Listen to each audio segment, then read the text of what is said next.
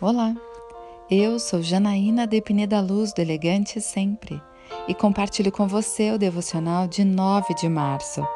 Seja homem. Estou para seguir o caminho de toda a terra. Por isso, seja forte seja homem.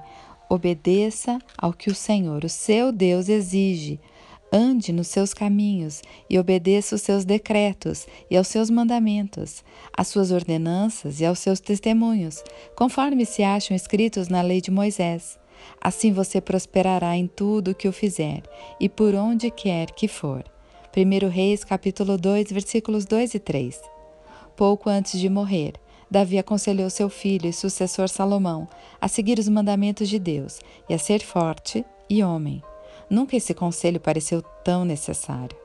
Temos vivido dias em que os homens têm sido pouco incentivados na sua masculinidade.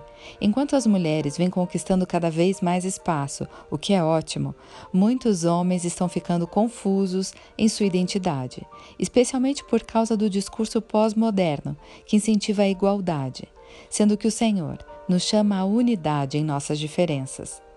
Mães e pais de meninos devem investir na masculinidade deles, ensinando-os a serem honrados, terem palavra, liderança e voz ativa, a se vestirem, falarem e se comportarem como homens, a temerem a Deus.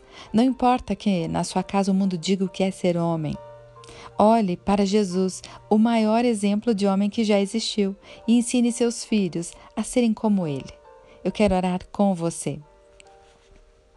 Pai amado, que seja levantada uma geração de homens masculinos, fortes, honrados e tementes ao Senhor. Precisamos de homens, a imagem e semelhança de Jesus. É isso que eu lhe peço, em nome de Cristo. E eu peço a você. Fique comigo no site elegantesempre.com.br e em todas as redes sociais. Um dia lindo para você.